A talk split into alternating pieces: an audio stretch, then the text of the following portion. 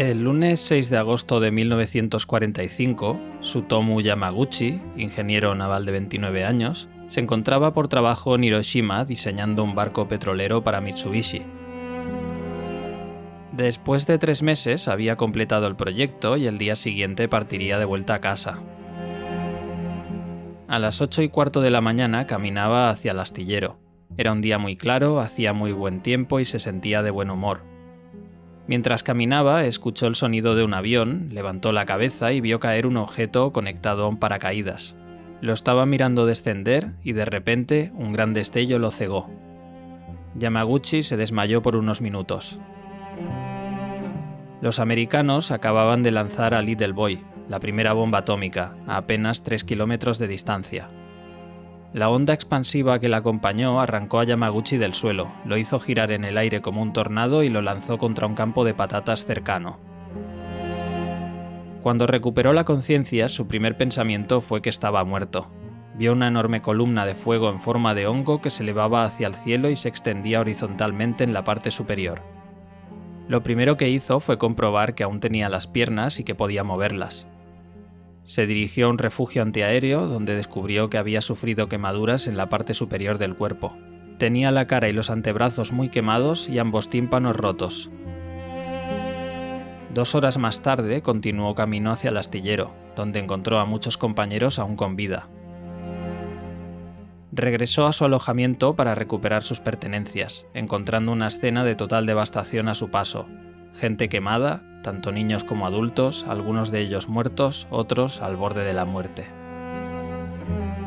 Pasó la noche en otro refugio y el siguiente día 7 subió a un tren que lo llevó de vuelta a Nagasaki, donde residía y donde estaban las oficinas de Mitsubishi. 16 horas después de la explosión, el presidente de los Estados Unidos pronunció un discurso en el que reveló por primera vez la existencia de la bomba atómica. Un avión estadounidense lanzó una bomba sobre Hiroshima, una importante base del ejército japonés. Esa bomba tenía más potencia que 20.000 toneladas de TNT. Tenía más de 2.000 veces la potencia de explosión de la Gran Slam británica, la mayor bomba que se había utilizado en la historia. Los japoneses comenzaron la guerra desde el aire en Pearl Harbor. Se les ha pagado con creces, y el final aún no ha llegado. Con esta bomba hemos añadido un nuevo y revolucionario aumento de la destrucción para complementar el creciente poder de nuestras Fuerzas Armadas. En su forma actual, estas bombas están ahora en producción y formas aún más poderosas están en desarrollo. Se trata de una bomba atómica. Es un aprovechamiento del poder básico del universo. La fuerza de la que el Sol extrae su poder se ha desatado contra los que trajeron la guerra al lejano oriente. Yamaguchi llegó a Nagasaki a primera hora de la mañana del 8 de agosto y paró primero por un hospital. Una vez atendido, fue a casa donde su mujer y su hijo ni siquiera reconocieron al hombre quemado que tenían delante. Ella sabía que su marido había estado en Hiroshima cuando ocurrió el incidente y pensó que esa figura vendada podría ser incluso de su fantasma. Yamaguchi se desplomó en su cama y durmió hasta la mañana siguiente. A pesar de estar envuelto en vendas, cojeando y al borde del colapso, se presentó a trabajar el jueves día 9. Sobre las 11 de la mañana estaba hablando con su jefe de lo ocurrido el día 6 en Hiroshima, y este último no podía creer lo que estaba oyendo. Le parecía imposible que existiera una bomba que pudiera destruir una ciudad entera. Lo acusó de estar todavía malherido y de haber perdido el juicio. En ese momento, al otro lado de la ventana, se produjo un enorme destello y toda la oficina voló por los aires. Un segundo avión había lanzado a Fatman, una bomba atómica aún mayor. Yamaguchi perdió sus vendajes, pero esta vez salió relativamente ileso. Pensó que el hongo nuclear le había seguido desde Hiroshima. El paisaje de colinas de la ciudad y una escalera reforzada se habían combinado para amortiguar la explosión dentro de la oficina. Por segunda vez en tres días había tenido la desgracia de estar a menos de tres kilómetros de una explosión nuclear. Preocupado por su familia, volvió para casa atravesando de nuevo la destrucción de la ciudad. Cuando vio su casa en ruinas, se temió lo peor, pero afortunadamente tanto su mujer como su hijo habían sobrevivido. En el momento en que se produjo la explosión, ella había salido a buscar una pomada para las quemaduras de su marido y pudo refugiarse junto a su bebé en un túnel cercano. Otro de esos extraños giros del destino. Si Yamaguchi no hubiera resultado herido en Hiroshima, su familia podría haber muerto en el desmoronamiento de su casa en Nagasaki. En los días siguientes, la doble dosis de radiación pasó factura a Yamaguchi. Se le cayó el pelo, las heridas de los brazos se gangrenaron y empezó a vomitar sin cesar. Desde un refugio escuchó en la radio el anuncio de la rendición incondicional del país. Yamaguchi se recuperó lentamente y pasó a llevar una vida relativamente normal. Murió a los 93 años. Unas 140.000 personas murieron en Hiroshima y 70.000 en Nagasaki. Imaginemos que en la actualidad hubiera un alto riesgo de sufrir un ataque nuclear como el de Hiroshima y Nagasaki. Aunque Yamaguchi sería objetivamente el candidato ideal al que pedir consejos de supervivencia, la idea resulta absurda. Estados Unidos publica una guía online de respuesta ante posibles emergencias, ya sean desastres naturales o provocados por el hombre.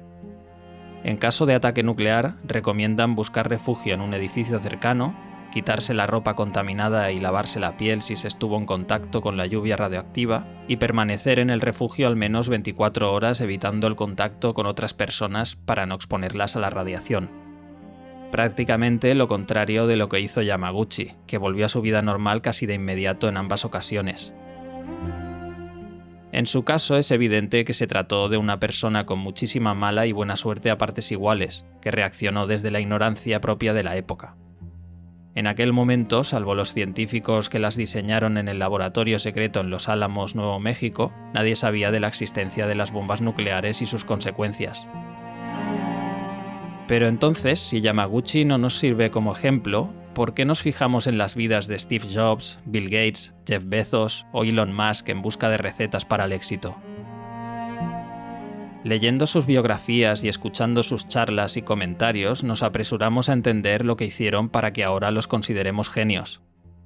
¿Quieres ser el próximo Steve Jobs y crear el próximo Apple? Deja la universidad y monta un negocio con tus colegas en el garaje de casa de tus padres. También lo hicieron Bill Gates, Mark Zuckerberg, Lady Gaga, Harrison Ford, Tom Hanks, así que debe haber algún patrón ahí. Estamos atentos a cualquier detalle de la vida de Elon Musk, como cuando dice trabajar 80 horas a la semana y dormir tan solo 6 diarias, o cuando recomienda algo más críptico como tomar riesgos y hacer algo audaz. El problema es que en retrospectiva es inevitable pensar que tuvieron ideas brillantes, aunque en su momento pudieran habernos parecido mediocres, malas o directamente estúpidas.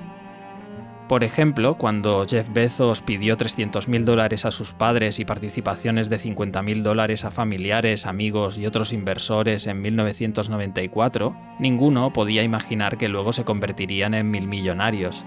De otro modo, habrían invertido hasta el último céntimo que tuvieran, el propio Bezos los alertó de que había un 70% de probabilidades de perderlo todo. Muchos decidieron no invertir y en la actualidad prefieren que no se les mencione demasiado el tema. ¿Inversores cortos de vista? Estaban apostando por una simple librería online. Ahora comprar por Internet nos parece algo trivial, pero en aquella época era algo nuevo y había mucha desconfianza por los posibles fraudes con las tarjetas de crédito. Durante la burbuja de las .com, las acciones de Amazon cayeron mes tras mes, perdiendo más del 90% de su valor en dos años. Resistió gracias a su buena gestión, desde luego, pero también gracias a una aportación de capital de última hora justo antes de que estallara la burbuja. La pregunta importante, por tanto, sería ¿cuántas personas han seguido el modelo de Bezos y han fracasado? Es difícil de saber porque nadie escribe libros sobre ellos ni les invitan a dar charlas motivacionales en ninguna parte.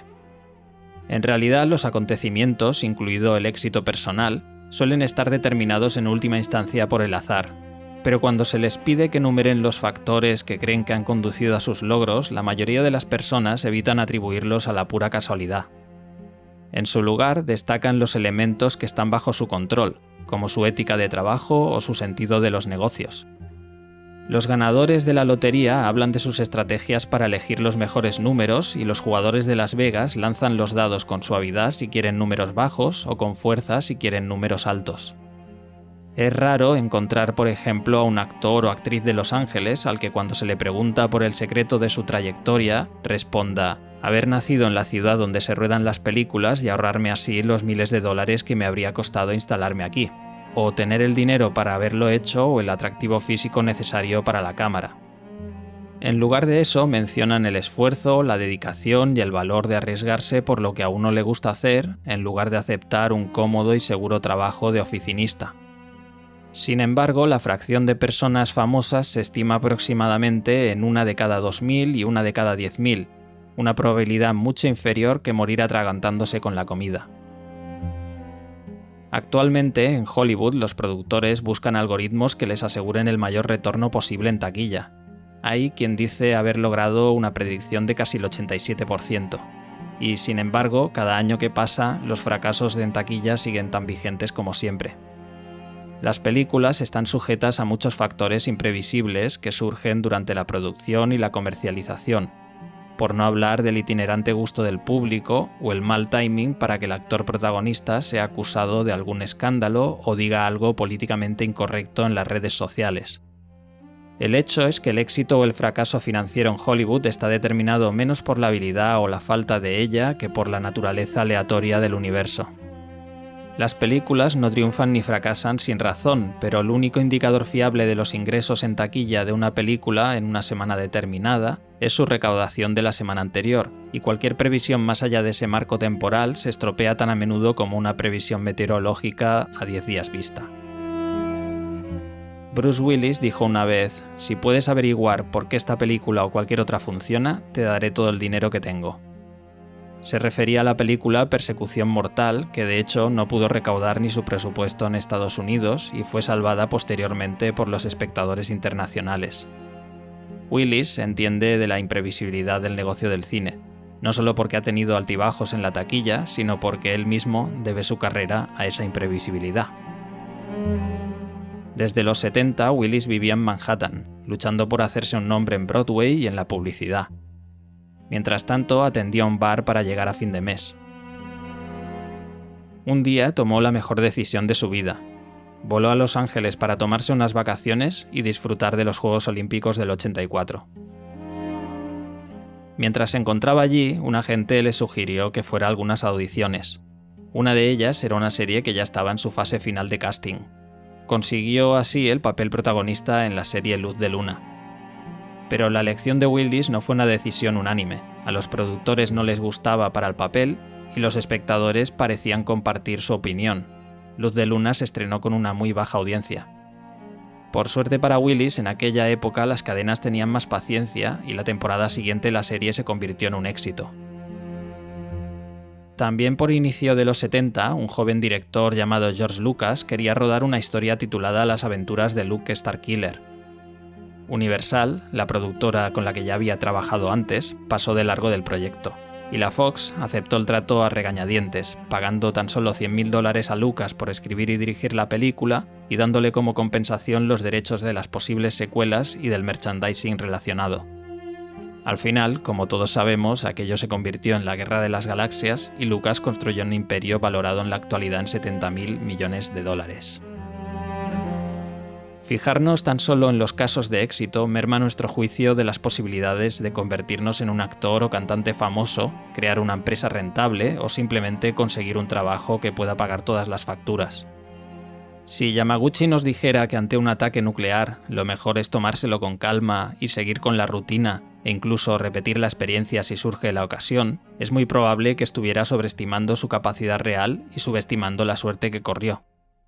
Para entender mejor qué nos puede salvar la vida en caso de que una bomba atómica cayera de repente del cielo, deberíamos preguntarles también a algunas de las más de 200.000 personas que fallecieron en Japón. Pero como se suele decir, los muertos no hablan.